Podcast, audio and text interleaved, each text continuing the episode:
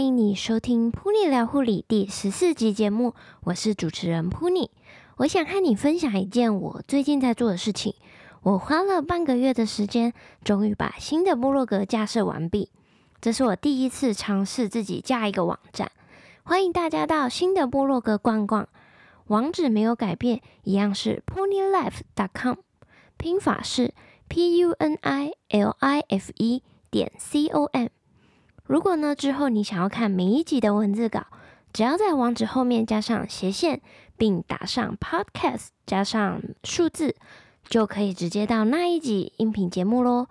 如果你想要看今天这一集的访纲，可以在网址上输入 punilife.com 斜线 podcast 十四，你就可以到今天的这一集节目喽。OK，那我们回到正题。今天呢，我们邀请到在私人整形外科诊所，也就是我们所说的医美中心诊所，担任咨询护理师的 Jessica，来和大家聊聊为什么会想要担任整形外科医美咨询护理师呢？Jessica 会和我们分享一天的工作在做什么，以及护理师、咨询师分别的职责介绍，在工作中是否遇到什么困难挑战，是如何克服的呢？那我们一起来收听本集的节目吧。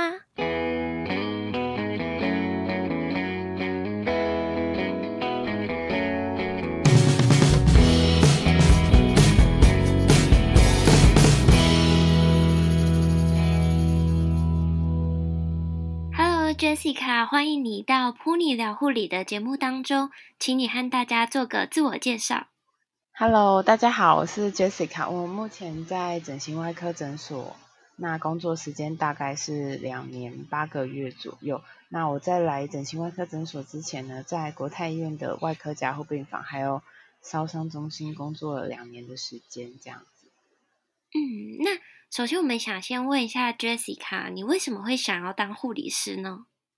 其实我开始进入护理系的原因，好像跟大部分的人比较不一样，是，呃，因为其实我从小就很向往想要当空姐，然后刚好国三的时候，就是对后续的未来也没有什么头绪，然后妈妈就说，哎、嗯，如果你读护理系的话，之后在考空姐的时候是有加分的。我那时候还想说，是是真的吗？然后还有上网查，然后是真的有这件事之后，然后就哦好。反正可能也不知道 要做什么，嗯、然后既然我就是有这个目标，那就那时候当下想，那先往这边前进，这样，所以就进入护理系来就读，这样。嗯，诶，那你后来没有走空姐这条路？我那时候有去考试，但是后来可能也是准备不够，所以也是没有考到，嗯、对啊，那就一直持续到现在。嗯嗯。那因为你刚刚说你有在那个国泰就是烧烫伤加护病房工作过嘛？对。那你为什么会想要就是在就是转换跑道到整形外科诊所担任护理师呢？当然，第一个就是大家应该都知道，就是轮班，就是会不想要再轮班，然后加上其实医院常常会说可能人力不足啊怎么样，然后你的排假其实是。只能，例如说你有事的时候，你只能排那天休假。我、嗯、我这天真的有事，你就预排这天休假，只能这样。那其他天就是我之前单位是这样，就是其他天都是主管随便排。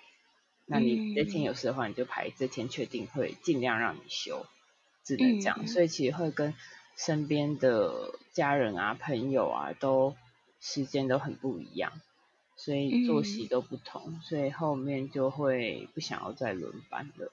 那这是一个原因啊。嗯、那其他原因的话，就是大家在医院想离职的原因啊，可能一些 很多琐事啊，或是主管啊什么的都有影响。嗯，对啊，对，后来就想说，那到诊所看看。嗯，那可以请你跟我们介绍一下，就是像，因为你之前有跟我提到过，你是那个咨询护理师嘛？对，请你跟我们介绍一下，就是诊外的那个医美咨询师跟护理师的工作是在做什么呢？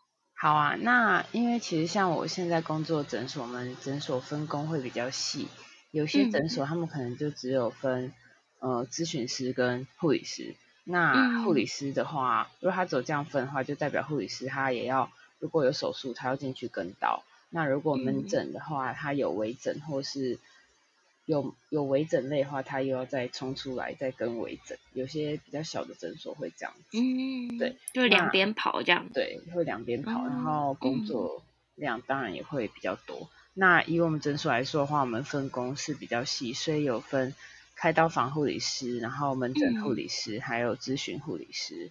嗯，对，所以如果以开刀房来说的话，就是他们会做术前的卫教，还有呃跟刀的动作，然后还有术术后手术之后，我们还有恢复师的护理师，他会呃送客人离开诊所，就是确定他们恢复的状况都很好之后送他离开。嗯、那呃，门诊护理师的话，就是因为我们主要我们诊所的话，主要是以手术为主，所以客人回来回诊的时候呢，会呃帮他们打那个消炎点滴、打抗生素，预防感染，嗯、然后也会做换药的动作，然后还有、嗯、主要就是打针、换药跟跟诊。门诊护理师的工作是这几个。嗯。那咨询护理师的工作就比较相对比较繁复啦。嗯，其实很多人可能都觉得，因为像我很多朋友像来诊所找我，他们都觉得，哎，好像在这边工作很好，诶，感觉就在一个豪宅里面晃来晃去，好像很轻松。但是其实工作内容真的很多，因为像假设是，呃，到诊所之前，因为现在会很多人在网络上询问。疗程嘛，嗯、或是手术的价格啊，或是你们用什么材质啊、嗯、这些，所以在手术前的话，会平常会有网络的回复需要回复。嗯，对。然后除了这个、哦，你们还要做那个网站小编之类的吗？就是 Line 啊，Line 啊，就是 Line at，、哦、就是官方的 Line at，这些要回复，嗯、对吧、啊？嗯、然后还有你自己个人的私人的 Line 要回复嘛，就是私、嗯、客人私私讯你的你也要回复。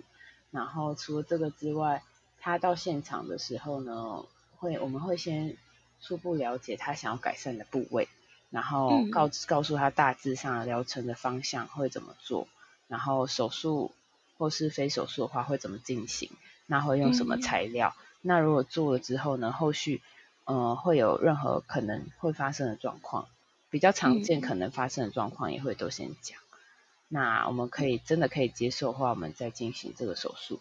然后也会跟他们说恢复期的状况，这样，因为这是这是手术，因为我们比较常见是手术，所以手术的话就不像微整，你打完就等个一两周期就差不多了。那手术的话，你开一个刀会有一定的恢复期，要也也要先让病人有心理准备，这样子。我们初步了解完之后呢，会再带给医生门诊咨询，然后确认最后的方案，然后再看他们要手术。再安排手术。那如果他不手术的话，可能就是后续要，呃，在后续联络他。嗯，对。那确定手术的话，就要排手术前的检查、抽血，然后安排术后回来回诊的时间，然后疗程，事情非常多。嗯 嗯，就是每个细节都要注意到。对。那这边想问一下，就是你你提到的那个手术跟那个微整，嗯，它这两个。就是有什么不太一样的地方吗？手术的话，像假设隆鼻来说好了，我们微整比较常见，就是可能打一点玻尿酸进去，或是有一些微晶瓷，嗯、你会就只要打针的方式打进去就好了。它打进去的话，它会可以确实可以让你的鼻子，假设你本来比较塌，那它可以把它的高度增加。嗯、可是如果你本来是鼻头比较大的人，嗯，那你打东西进去不会有帮助嘛？因为打进去只会变更大而已。哦，对，所以基本上如果是鼻头大，嗯、你希望鼻子比较精致的话，那基本上用微整的方式是没有办法达到的。嗯，对，那可能就会需要用手术的方式。那手术当然就会有个伤口，那里面的话可能会放一些，不管是合成的材料或者是说人体的材料，都会有可能会放。这样子，嗯、对啊，那可是手术的话，如果基本上如果没有感染的话，它就是永久的，它不会像微微整形一样，它是会慢慢消掉的，这样子。嗯，对啊。可是，呃，就是每一个都有它的优缺点啊。手术的话，你就要接受接受它的恢复期，然后还有可能手术的疤痕，嗯、那有可能感染的状况这些的。嗯，对啊。嗯还想另外问一下，就是因为我之前有去过那个医美中心啊，镭射或者什么之前都会有一些可能上麻药或者是皮肤保养。对。里面大多都是美容师，那美容师跟这个你们的工作其实也是不太一样。对。我们我刚刚讲的那些工作内容都是护理师的工作内容，我们当然还有美容师的工作内容，就是像你说镭射前的，他会先帮你卸妆洗脸，然后再帮你敷麻药，然后敷上麻药之后，可能还会协助医师打镭射。哦，所以其实你们不用做这个。哦，对，这个我们不用做，我们就是先确定他要做做哪一种镭射之后呢，然后再交由美容师服务。然后最后的话，嗯、医生会去帮他打镭射。那打完镭射之后呢，会再帮他做像是敷脸啊，或是导入保养品这个部分。嗯、那每个诊所的疗程可能不太一样，这样。了解。嗯。那再回归就是刚刚那个提 那个提问，那你们的那个排班方式呢？嗯、有需要轮班嘛？我们的话，大部分的。医美或是整形外科诊所，大部分啊还是少数可能周日有上班，嗯、但大部分都是周日会公休，所以基本上就是一到一、嗯、到六的话，你就是排班，看你要排什么时候休假。我们基本上都可以自己安排自己的休假，嗯、除非例如说那天真的很抢手。那你们可能几个人要稍微协调一下，嗯、例如说可能一月一号有五个人要休，那可能就没办法那么多人休，嗯、那可能就变成三个人休，那另外两个人再调时间这样。可是大部分都可以安排到自己想要的时间啊，嗯、因为如果你看到那时间很多人休，你就会自己哦改掉算了，改其他天休也可以这样。我们在排假上面的话是蛮好安排的，时间都是固定，就是固定的时间上班，没有说特别晚的时间，这样一个一个班别。嗯，所以你们就是最晚会到几点？我们现在是到八点半啦，那有之前是大概到九点，那、嗯、现在有调整时间，早半小时上班就变成八点半下班，这样十二点到八点半。嗯如果这样子想要兼顾家庭，其实应该还也还 OK，还可以，但是会比较累啊。然后如果小孩比较小，可能回家小孩都睡了，然后早上他玩一下，或者送他去保姆那边啊。我们诊所的，对，我们诊所的妈妈大部分都是这样。嗯，因为刚刚听你讲啊，咨询护理师的内容就是要注意很多细节，就是要怎么样才能成为咨询师呢？嗯，以我们诊所来说的话，因为我刚好说我们的分工比较细，所以其实，嗯、呃，很多很多细节，非常多细节，所以我们诊所他们会希望说可以先，嗯、我们大部分会先从门诊的护理师开始，嗯，对，先从门诊护理师，你先了解每个手术的照护方式啊，恢复的恢复期，然后客人在提问的时候，你后续再。回答说，你有看过嘛？那你后续再回答的时候，也会回答的比较有信心的，比较有自信吧，嗯、因为你自己真的知道他就是确实是这样恢复的。对，这是一个经验啊，嗯、所以会先当个一到两年的门诊护理师，那后续再转成咨询护理师，嗯、除非说你原本就在其他的呃整形外科或是医美有过工作经验，才有可能会直接。进来当咨询师，我们诊所目前是这个状况，嗯、所以前面就很像是前面的门诊护理师的时期，是很像一个训练的时间这样。嗯嗯嗯嗯，就是多多看多知道里面是怎么运作的。对，那可以偷偷问一下 Jessica，就是你们担任咨询护理师的薪资待遇吗？薪资大概四到七万。但是，一般大概四到六比较多啊，七可能比较少。哦、嗯呃，可能看每个诊所不同啊。以我诊所来说，业绩压力没有到非常大，诊所一定会希望业绩好一点，可是不会说，嗯，哎，你这个月怎么没有达到多少？然后主管一直念，一直念，这种是不会，会比较给自己的压力比较多。嗯，对啊，那因为之前有听就是在医医美的朋友啊，他也是说那个业绩压力其实还蛮大的。以我们诊所来说，我遇到状况，我觉得自己给自己压力比较大啦。那这样听起来主管还不错。对啊，业绩多的话，你薪水就会多嘛，所以你会给自己比较多压力。嗯。这边再请你和我们分享一下，就是你现在在这边担任咨询护理师，和你在那个病房 ICU 临床工作，你觉得最大的差异？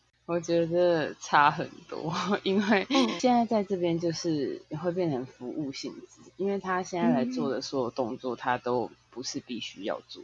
他现在要来隆鼻，但是他不隆鼻，他这辈子还是可以活得很好。他不会遇到任何生理上的障碍或者什么。当然，如果变漂亮，大家都有时候有些人比较以貌取人的话，你比较漂亮，当然可能还是有吃香的地方。可是，基本上这不是说生理需求必须要的，因为你在医院的话，他现在就是生病，他就只能治疗，他也必须要治疗，他不治疗，可能他可能会活不下去，或是说他会一直很不舒服。对，可是我们在这边的话不会，所以其实会变成很像是一个服务业。那当然，服务业的话，你就会很多要注意的细节，你可能要讲话很有亲和力，然后讲话可能要尽量比较婉转。对啊，因为如果你在医院的时候是现在生病状态，他就是必须要治疗，其实会有一点权威，或是比较有一点威严的一点点这个这种感觉。嗯，对，但是现在在这边的话，就是不会有这个状态，服务要比较好，这样。对，服务的部分要比较细心。那你就是刚刚转到，就转换跑道啊，有没有遇到什么困难挑战？那你是怎么样克服的呢？在进来之前啊，会觉得哎、嗯，医美应该很简单。我之前在 ICU 上班，我可能会觉得哎，到医美应该很简单，就是感觉也没有要做什么这样。但是可能我们诊所是。以整形外科手术为主，所以还是非常多东西要学。所以一进来的时候会觉得，哎、嗯，其实跟我想的是真的不一样。嗯，对，不是说就像我想的那么简单。那克服挑战跟困难的话，当然就是，嗯、呃，要跟就很像你一个新人时期，你到每一科别你要注意他的注意事项，然后照护的重点。嗯然后手术的方式，这些你都要了解，嗯，所以就是重新再了解这些。那克服的话，就其实慢慢也是熟能生巧啦。嗯，对。那我觉得在这份工作最大的困难点跟比较辛苦的地方，是因为什么样的客人都有。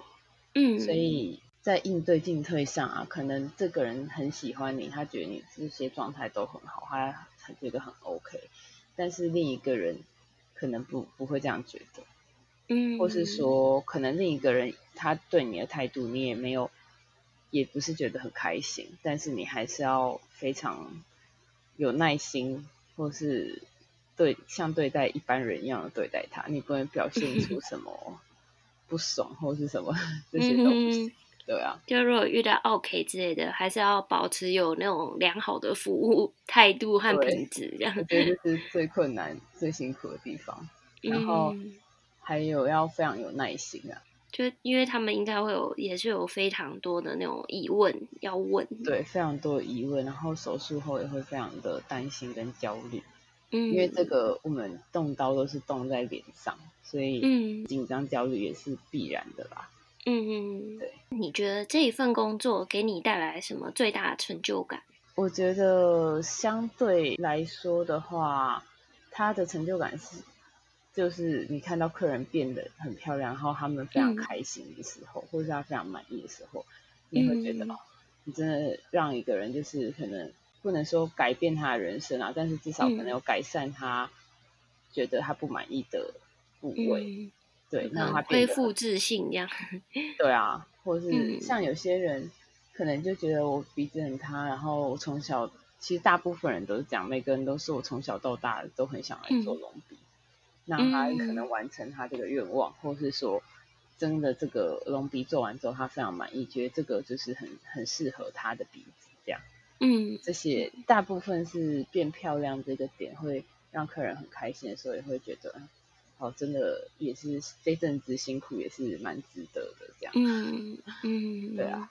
如果啊有听众也想要担任就是整外，就是可能医美护理师或者是咨询师，你会给他什么建议呢？是不是要先准备什么？因为其实现在网络上资讯都很公开啊，所以如果是以我自己现在看来的话，我觉得可能可以加入一些像是医美讨论的社团，因为里面是真的。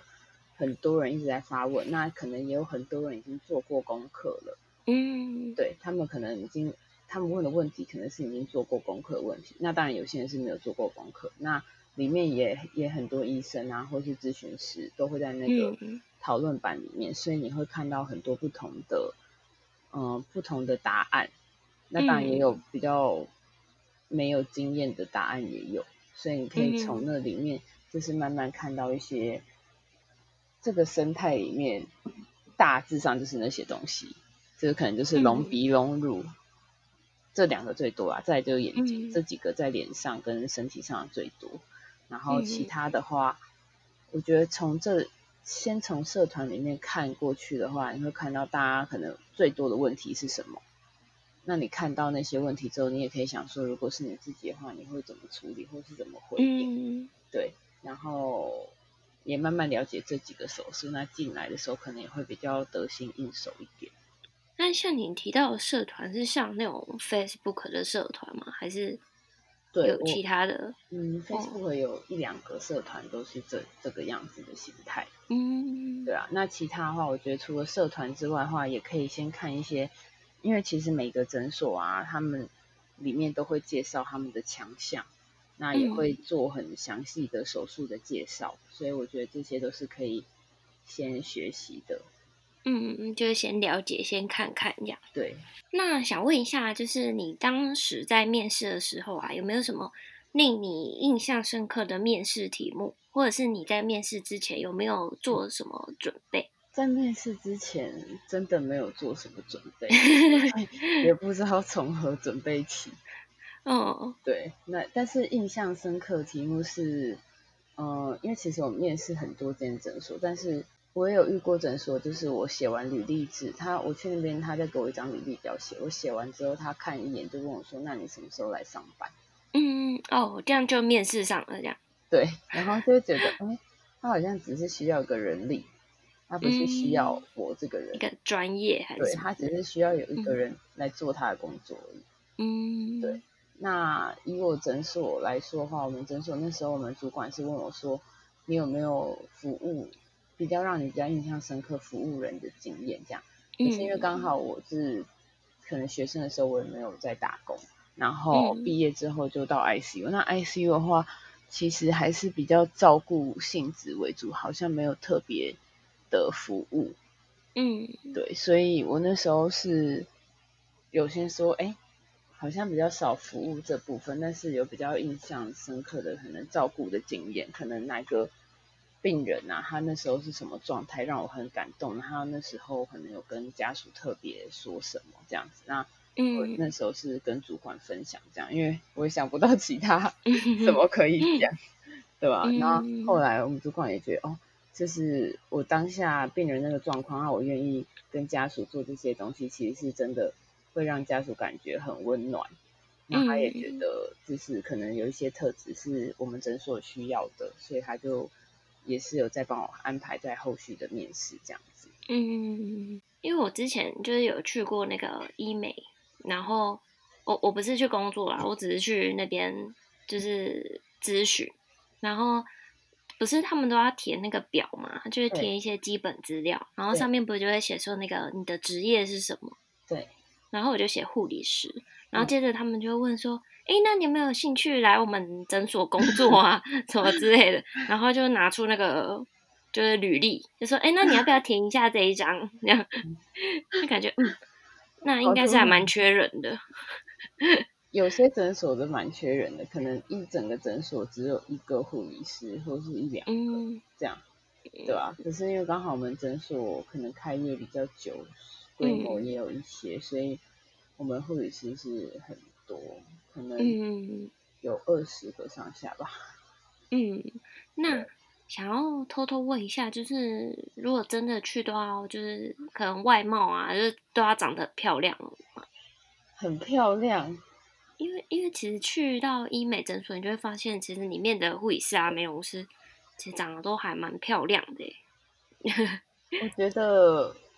没有一定，可是没有一定要非常漂亮。可是我觉得就是看起来顺眼舒服，对，看起来顺眼舒服为主。嗯、当然，一定会希望个人的状态是越越漂亮越好啦。可是不会说一定要、嗯、你要非常靓丽，或者是非常一看就觉得哦，班花、校花那种才能 进来，是不会，就是看起来舒服顺眼的话，基本上是把自己打理好的状态是都 OK，对啊？可是因为因为你进来之后，每天你都看到每个人都在变美的时候，其实会有一个。你也会想要跟着变美的。哦，自己也想，对，也想变美，嗯，对啊，就是觉得哎，每个人都在这方面付出那么多，然后自己也会想要做，嗯、所以其实我觉得大家看到如果整形外科或是医美的大家都很漂亮的话，也是很正常的，嗯，对吧？因为你就身处在那环境，就像如果你去百货公司的那个化妆品专柜，他也不可能不化妆啊，嗯，对，也是，啊、所以还是。会，就算本来没有非常漂亮，进来之后还是就是会想要，可能他想很久的，像我自己可能是想要隆鼻想很久，然后我进来之后还是在想了很久，哦、那可能后来 就真的有去做这件事，这样、嗯、就是你在这环境之下的话，就会开始想要就更变得更好这样。对啊，嗯、你比较常接触之后，你相对也会知道它的风险跟利益，嗯、那可能就真的会去做这件事。嗯，请 Jessie 看我们分享一下，就是你在整形外科的诊所工作，有没有遇到什么就是令你印象深刻的小故事？哦，我之前有遇过一个一个妈妈，她好像生了两三个小孩了，嗯、然后她是整个脸很长脸，脸非常长，嗯、很像就是人家讲很像马脸那样子，嗯、然后下巴又比较往前，没有到非常厚道，嗯、但是。就是看起来很明显，就是比较突出，嗯，对。然后他来我们诊所是做正颚的手术，所以，嗯，他做完之后，他我我那次是跟他的回诊，就是他手术完之后回来给医生看他的状况，然后就我们就在看他术前术后的对比照片，然后看一看之后，嗯、就是医生可能就说，哎，这个这张是我们这术前术后的状况是这样，然后大概讲解一下，然后他就突然说。医生真的很谢谢你，他就说，因为他在家里可能，呃，他说他婆婆从来都没有称赞过他，嗯，对，然后他那时候还说我生帮他们家生两个小孩，然后从来都没有得到任何的鼓励呀、啊，或者是感谢的话都没有，嗯，然后他就说，但他手术完之后，他婆婆居然跟他说，哎，你真的变漂亮了，然后他就觉得。就是这个手术做的很值得，嗯，对啊？这个是我当下觉得比较感人的事啊，因为我觉得他可能长期以来都是觉得自己自尊心可能不是很，嗯，自信的，就没有什么信心，对，对自己没有什么自信，嗯，那在这在这个部分可以让他觉得他比较重要的人对他有鼓励的话。我觉得是蛮值得的，虽然那个费用也真的很高，嗯、可是我就觉得可以换到这样是蛮值得，就是不只是单纯的我们把一个人的外在变漂亮而已。嗯，对啊。然后外在和心理都对啊，外在跟心理都帮助到他。嗯嗯，比较恐怖的，没关系，没有的话也没关系。比较恐怖的话。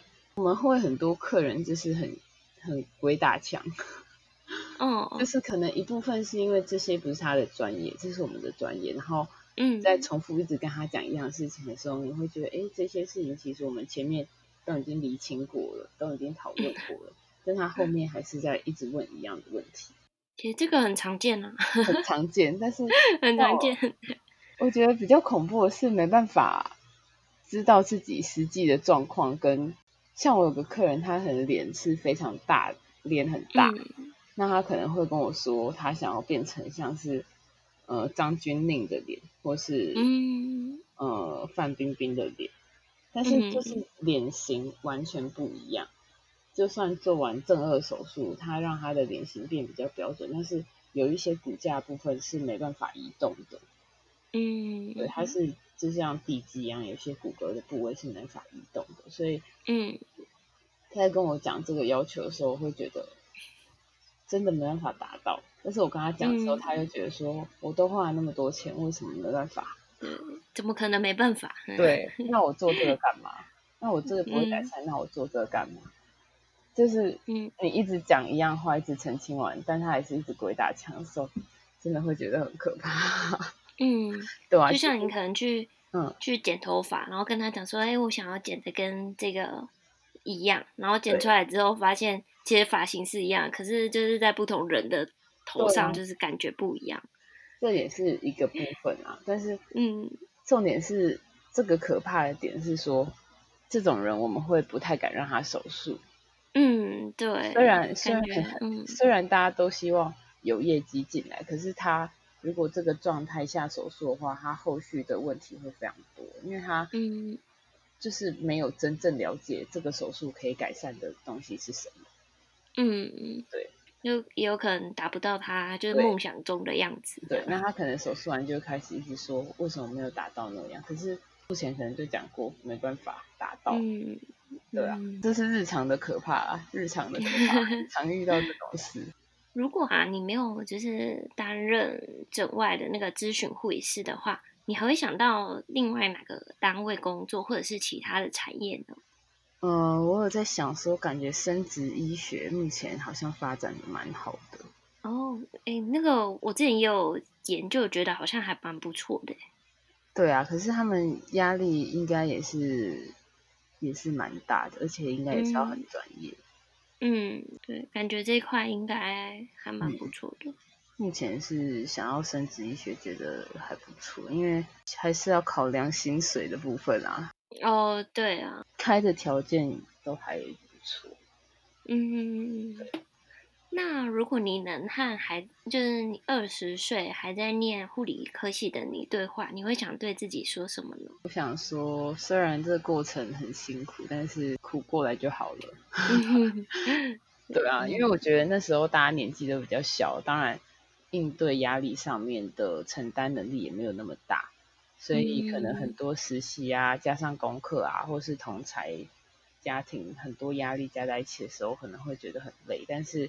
嗯，哦，你真的出来工作的时候，其实会发现，虽然比上不足啦，但是其实跟很多人比起来，我们的工作环境啊，跟工作的薪资是比很多人来的好的。嗯，我是这样觉得。所以虽然过程很很辛苦，对啊，而且你自己有个专业，就是至少饿不死啊。嗯，对吧？就算没办法发大财，但是也饿不死。嗯，对吧？因为又可以帮助别人。对，那不管在什么领域都可以帮助到人啊。而且 你，嗯、其实最多的是你真的身边的人有生病的时候，你是真的可以帮助到他们，嗯、不是只能很无助的不知道该怎么办。嗯，对啊，对，就是过来就好了。嗯嗯嗯，那我们今天非常感谢 Jessica 到噗妮聊护理的节目当中和大家分享在整外诊所就是医担任医美咨询护理师的工作经验分享，谢谢 Jessica。不会不会，希望大家都可以顺利找到自己理想的科别跟工作。嗯，OK，谢谢。不会不会，拜拜。非常谢谢你百忙之中抽空来收听 Pony 聊护理广播节目。若是今天的节目有帮助到你，希望你能帮我在 iTunes Store 上面给星星评分，订阅我们，并且分享给身边的朋友，让我们的节目能够持续下去。再次献上最深的感谢，噗妮聊护理，陪你聊聊护理，我们下次见喽。